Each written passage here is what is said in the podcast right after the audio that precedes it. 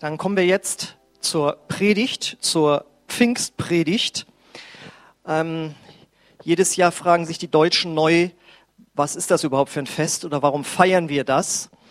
Ähm, für alle die, die es noch nicht sofort auf Schlag sagen können, warum das auch überhaupt so heißt. Warum heißt es eigentlich Pfingstfest? Ja, das kommt vom griechischen Pentekoste und bedeutet 50. Tag. Und zwar ist das jetzt der 50. Tag nach Ostern.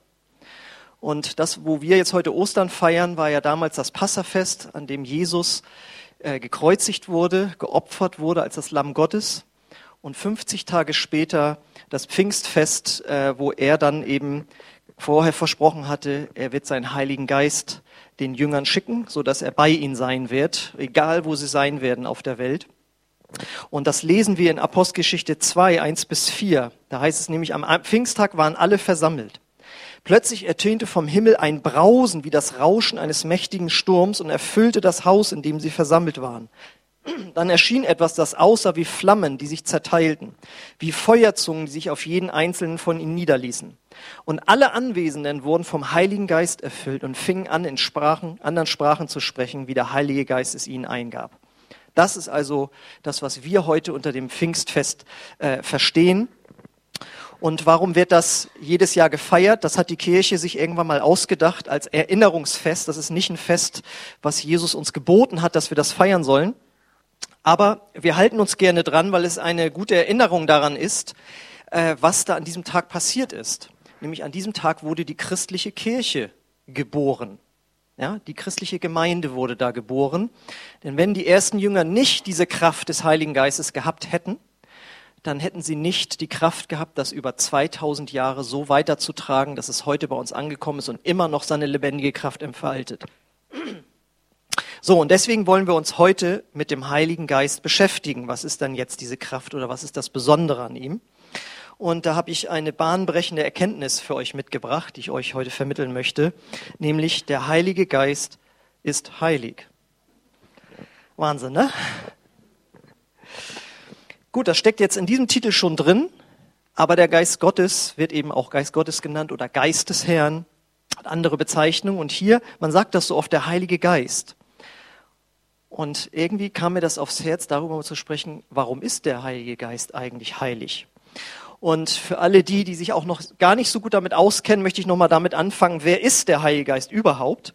Er ist die dritte Person der sogenannten Dreieinigkeit. Wer aus dem Katholischen kommt, Dreifaltigkeit wird es dort genannt, bestehend aus Vater, Sohn und Heiliger Geist. Und das ist eine für uns Menschen wundersame göttliche Existenz. Ja, dass wir an einen Gott glauben, der aus drei Personen besteht, nämlich Vater, Sohn und Heiliger Geist.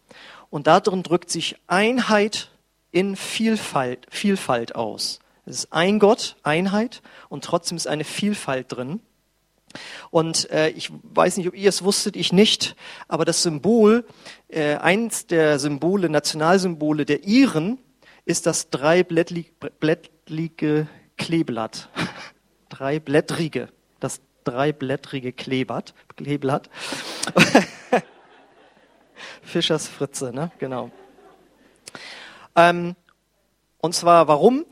Weil einer der größten Missionare dieses Landes, also der die Iren zum Christentum geführt hat in den ersten Jahrhunderten, äh, das war Saint Patrick, St. Patrick, Patrick von Irland, und der hat anhand dieses Kleeblatts den Iren die Dreieinigkeit Gottes erklärt. Hat gesagt, hier, das ist ein Blatt und besteht aber aus Dreien.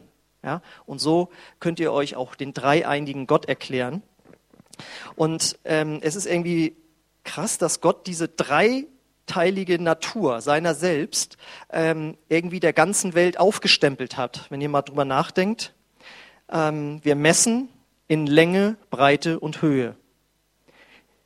Die Erde oder die Welt besteht aus Land, Wasser und Luft oder Himmel. In der Wissenschaft kennen wir Gas, Flüssigkeit und Feststoff, also zum Beispiel Eis, Wasser, Dampf. Die Zeit messen wir in Vergangenheit, Gegenwart und Zukunft. Und der Mensch nach biblischer Schau besteht aus Körper, Seele und Geist. Überall finden wir diese, diese Dreierschaltung, sag ich mal. Und der Heilige Geist ist jetzt eben eine göttliche Person innerhalb dieser Dreieinigkeit. Genauso wie der Vater ist er Gott und genauso wie der Sohn Jesus Christus ist er Gott. Das ist ganz wichtig, weil es gibt ja die Sekte der Zeugen Jehovas, die leugnen das und sagen, nein, der Heilige Geist ist nur eine Kraft. Ja?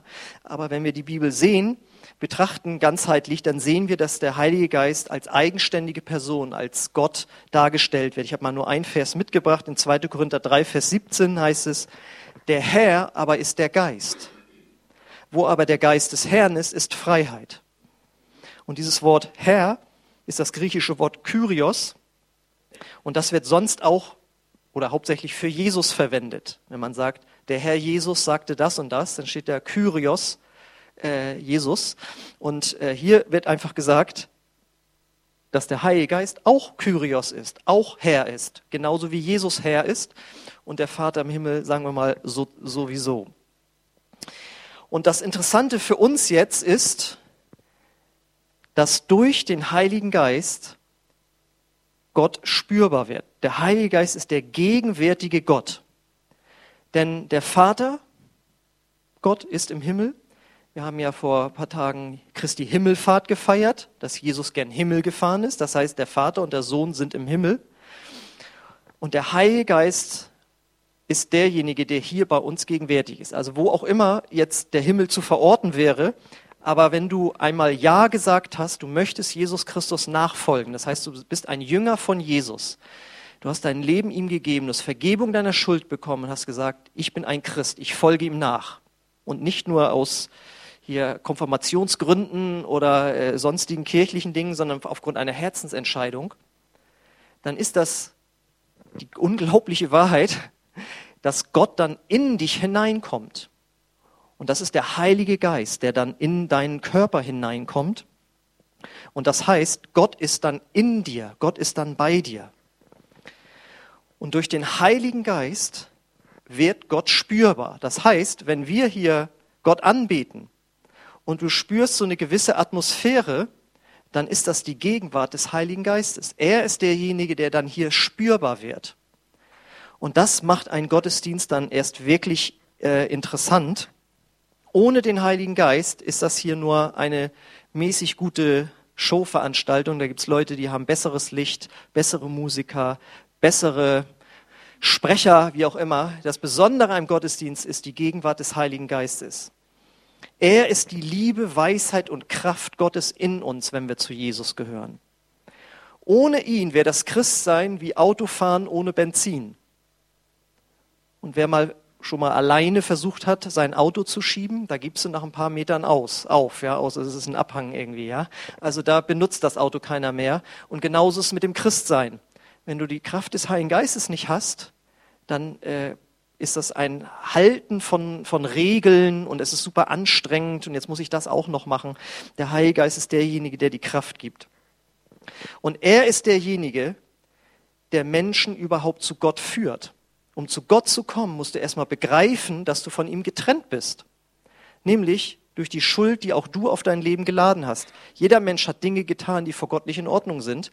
Und viele Menschen wissen das nicht oder wollen es nicht einsehen. Und der Heilige Geist ist derjenige, der das erklärt.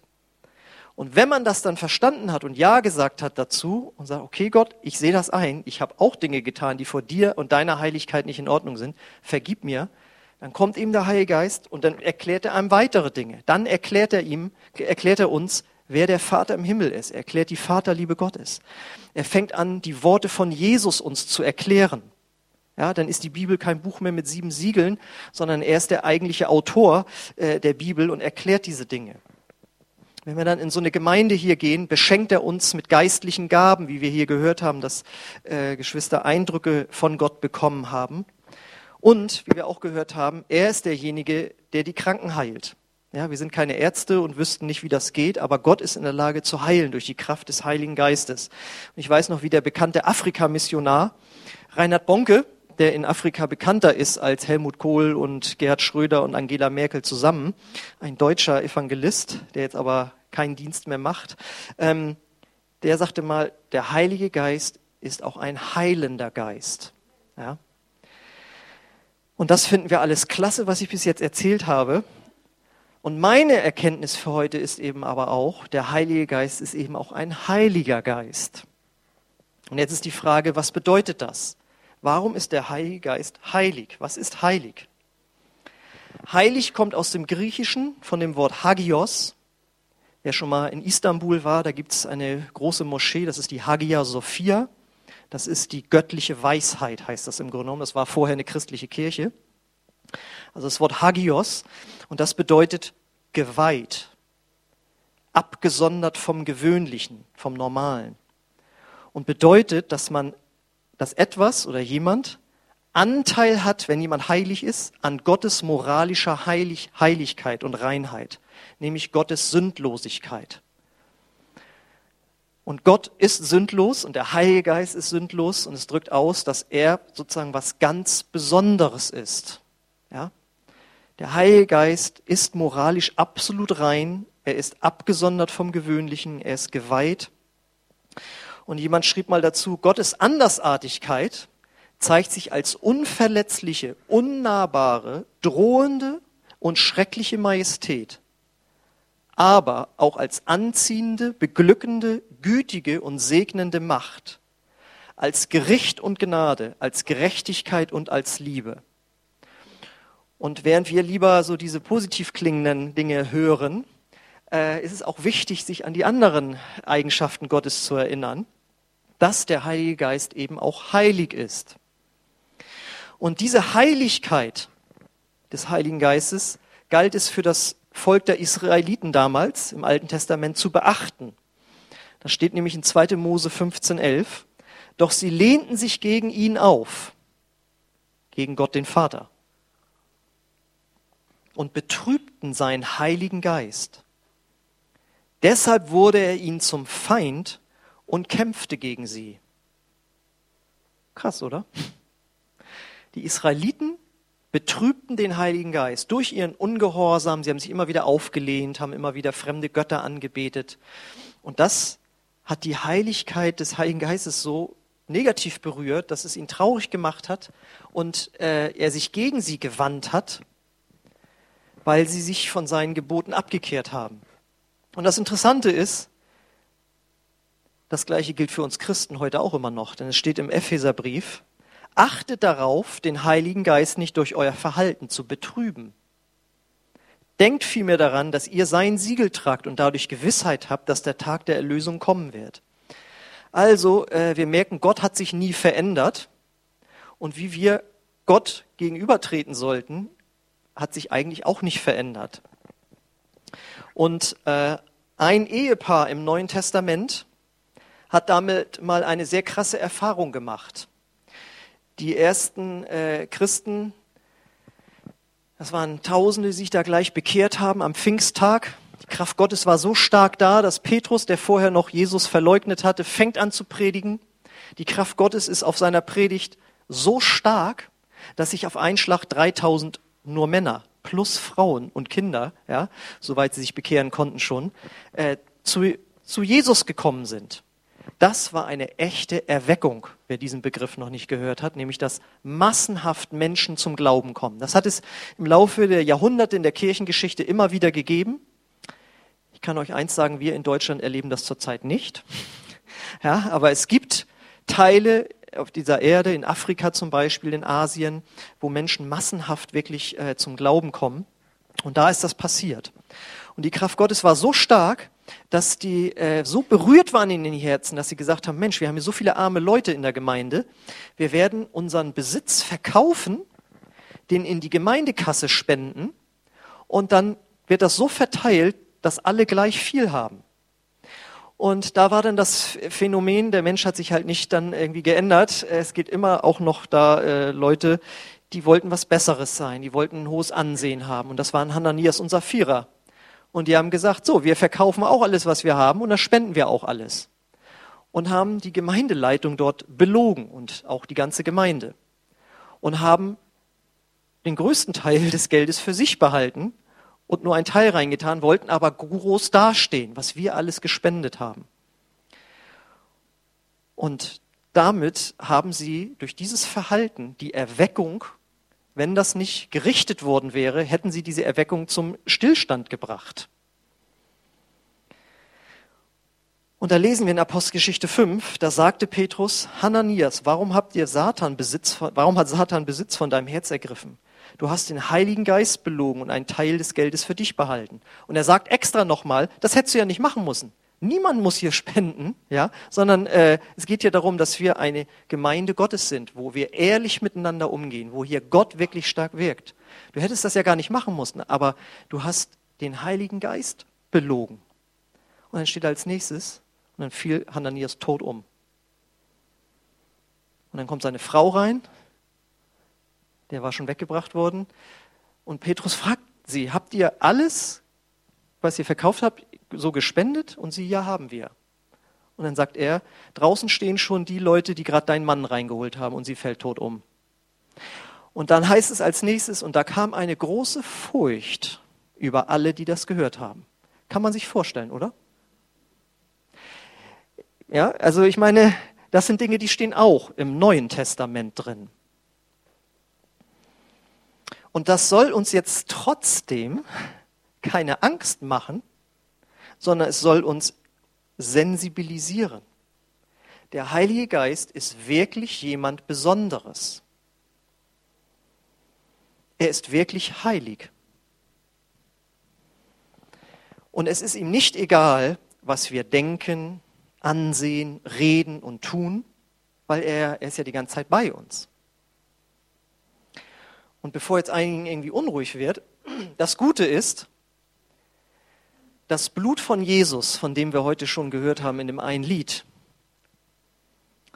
macht es möglich, dass wir mit diesem heiligen Gott auf engstes, auf engstes Zusammensein dürfen. Wir sind da, mit unseren ganzen Verfehlungen auch immer noch. Und der heilige Gott, der Heilige Geist ist bei uns. Und die Frage ist, wie ist das möglich, dass das so für Gott auch möglich auszuhalten ist, sag ich mal.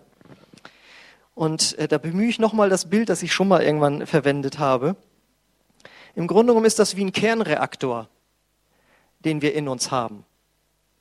Gottes Kraft ist so stark, viel, viel stärker als die Kraft eines Atomkraftwerkes.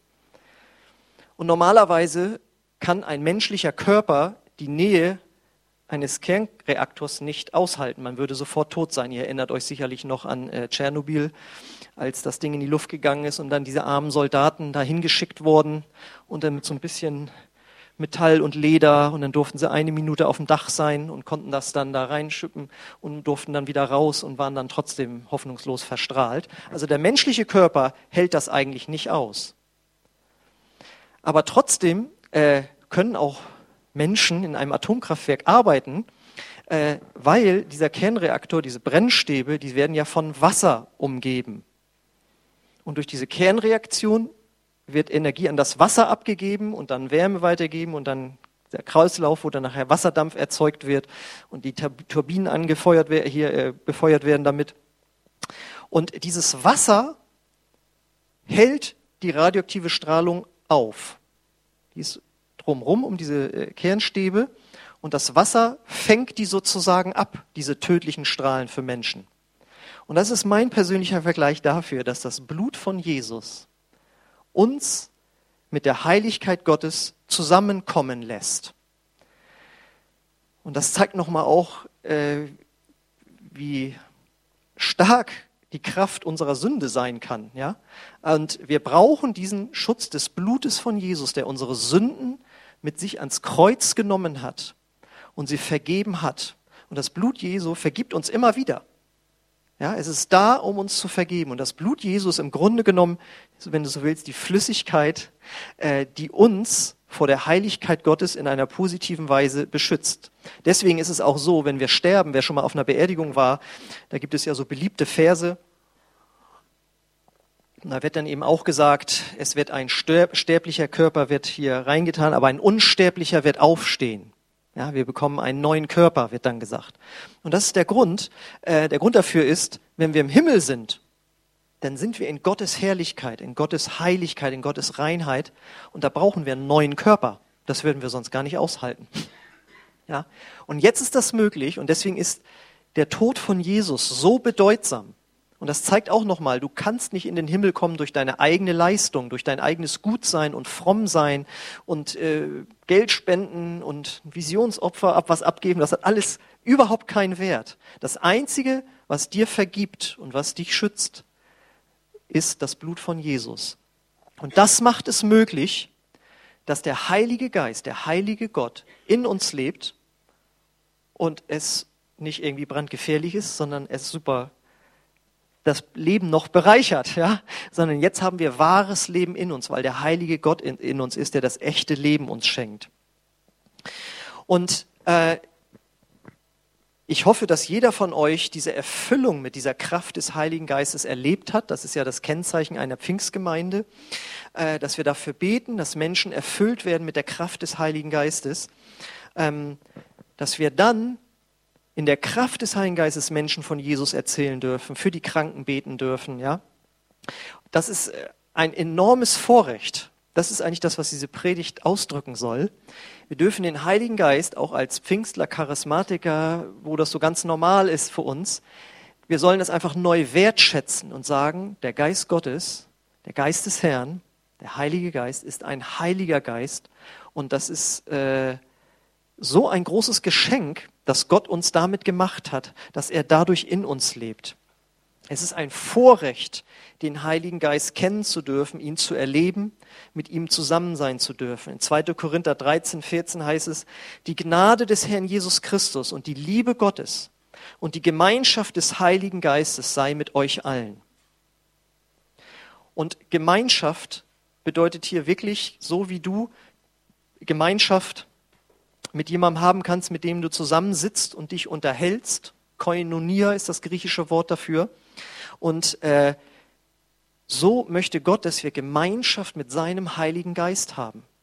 Wir sollen nicht denken, ja, wir beten und dann ist Gott irgendwo ganz entfernt im Himmel und dann wird das wie so eine E-Mail abgeschickt und dann kommt da irgendwann vielleicht mal eine Antwort, sondern Gott ist jetzt hier, der ist in dir. Und du kannst mit ihm Gemeinschaft haben und mit ihm sprechen so, wie du mit deinem Ehepartner sprechen kannst, mit dem du äh, zusammensitzt. Und deswegen dürfen wir auch den Heiligen Geist ganz persönlich ansprechen im Gebet und dürfen sagen, Heiliger Geist, erklär du mir, was in der Bibel steht. Oder wenn du im Gespräch mit jemandem bist, kannst du sagen, Heiliger Geist, was soll ich jetzt sagen? Oder Heiliger Geist, was soll ich jetzt beten? Ja? Heiliger Geist, erfüll mich mit deiner Liebe und deiner Kraft. Wie soll man mit jemandem Gemeinschaft haben, wenn man ihn nicht auch so persönlich ansprechen dürfte oder kann? Und wir dürfen und sollen das tun, weil der Heilgeist ist uns geschickt worden von Jesus, um seinen Platz einzunehmen, wie er den damals bei den Jüngern hatte.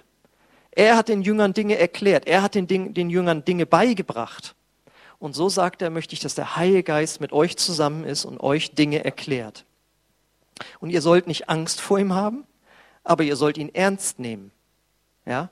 Und ihr sollt euch einfach seiner Gegenwart bewusst sein, dass er da ist und dass er euch Gutes tun möchte und ihr sollt einfach ihn respektieren in seiner Heiligkeit. Und das ist das Schöne, nicht nur wir dürfen zum Heiligen Geist sprechen, sondern der Heilige Geist spricht auch zu uns. Er ist derjenige, der dich durch den Tag leitet.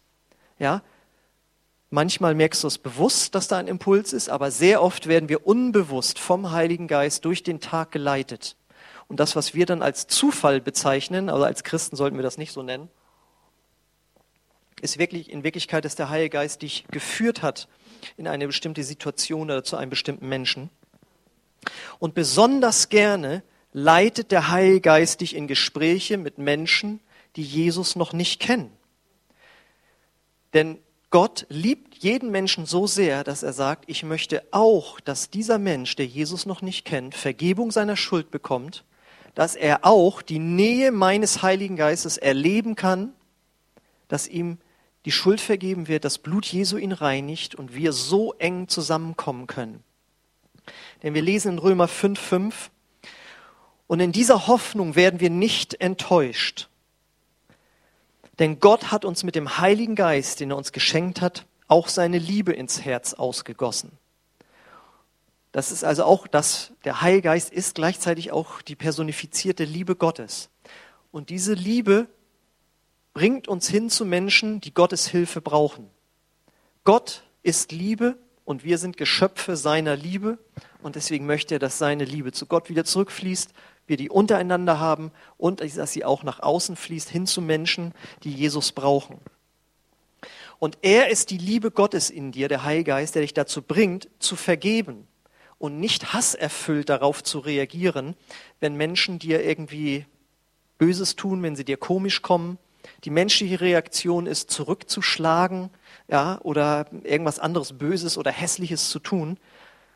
Und du kannst dann spüren, wie etwas in dir ist, nämlich jemand, der Heilgeist, der sagt, nein, meine Liebe ist sogar in der Lage, jetzt nicht zurückzuschlagen, ist sogar in der Lage zu vergeben und nicht hasserfüllt zu reagieren.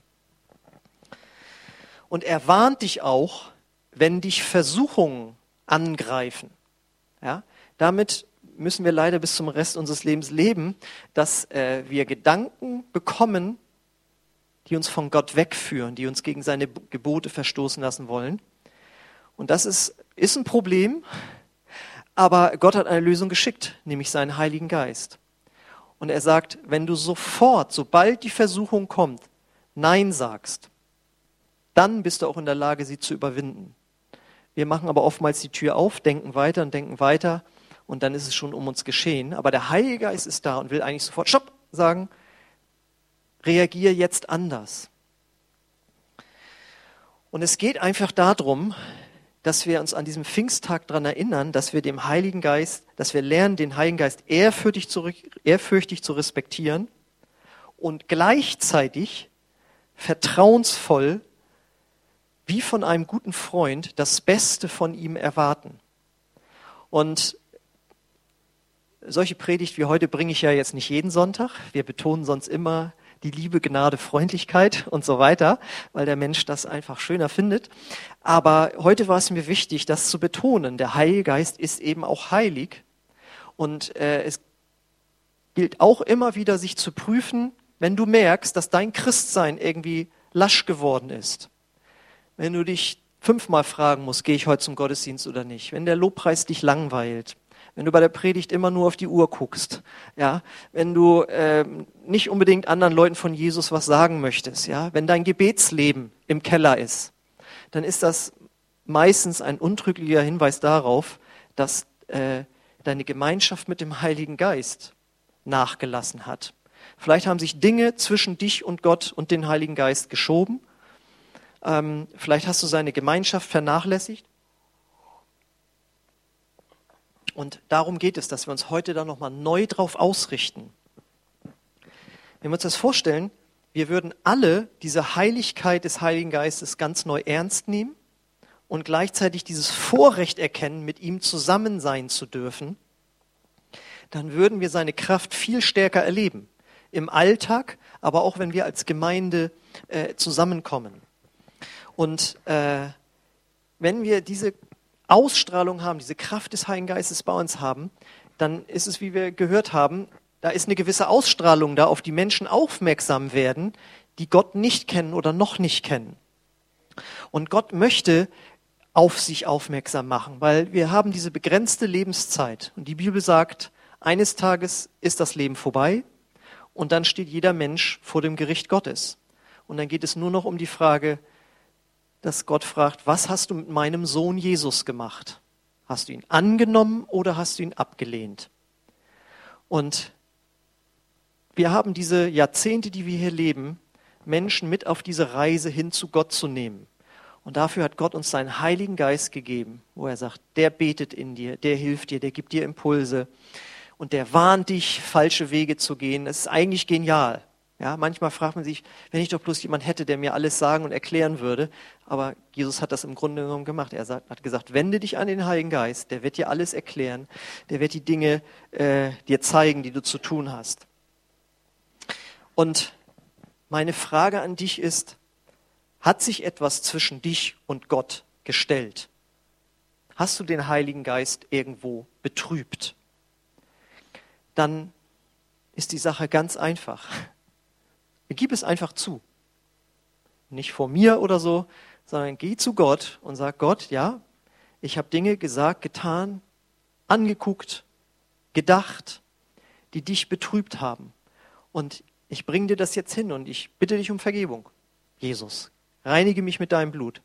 Und in dem Moment ist das weg, was zwischen dir und ihm stand. Er hat dich nie alleine gelassen, er ist nie, hat sich nie von dir abgewandt, aber es ist etwas zwischen dich gekommen, wie in einem guten, äh, in einer guten Ehe, wo einfach auch Sachen manchmal dazwischen sein können und da muss man das ansprechen und ausräumen. Und so lade ich dich ein, dass du heute davon umkehrst, wenn du merkst, ja, also meine enge Beziehung zum Heiligen Geist, die hat nachgelassen, äh, dann möchte Gott die heute wieder herstellen. Und natürlich möchte ich auch fragen, bist du, wenn du Jesus schon kennst, schon mit dieser Kraft des Heiligen Geistes erfüllt, die dich leiten möchten, möchte durch den Tag, die dich ins Übernatürliche hineinführen möchte? Wenn nicht, dann bieten wir dich an, dass du heute für dich beten lassen kannst, wenn nach hier, äh, hier nach dem Gottesdienst die Möglichkeit ist oder vielleicht sogar im Gottesdienst.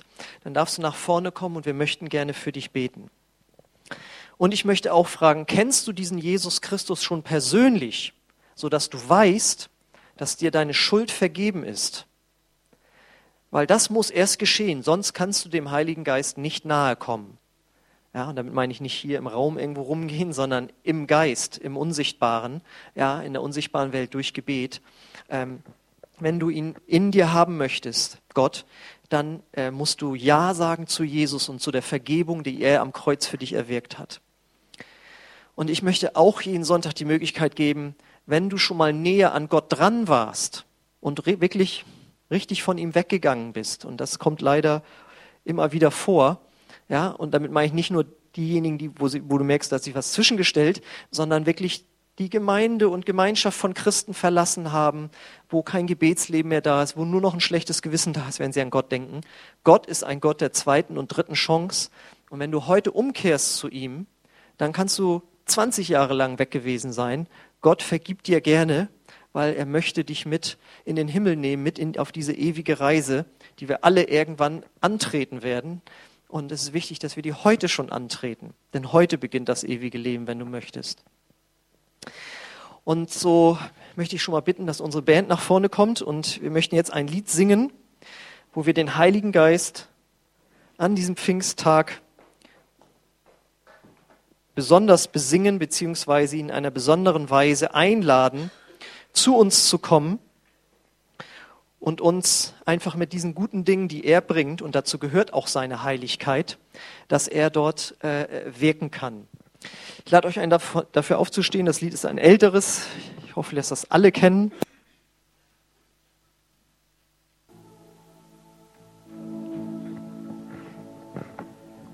Ja, wir danken dir für deine Gegenwart, Heiliger Geist. Und das größte Werk, das du tust und tu, tun kannst, ist, dass du Menschen überführst von ihrer Schuld. Und ich möchte einfach auch heute die Gelegenheit geben, Jesus in sein Leben aufzunehmen als Retter und Erlöser, dass sein Blut reinwäscht von jeglicher Schuld, die äh, jemals im Leben aufgelaufen ist. Und ich möchte einfach fragen, wer ist heute Morgen hier, der diese Vergebung seiner Schuld möchte, der Jesus nachfolgen möchte und der Gottes Heiligkeit einfach in sein Leben aufnehmen möchte, der die Kraft Gottes empfangen möchte, weil Jesus in seinem Leben hineinkommt. Wenn du das heute Morgen möchtest, dann lade ich dich ein, während unsere Augen geschlossen sind, dass du einfach kurz Gott und mir ein Zeichen gibst, indem du deine Hand hebst und sagst, ja, hier bin ich.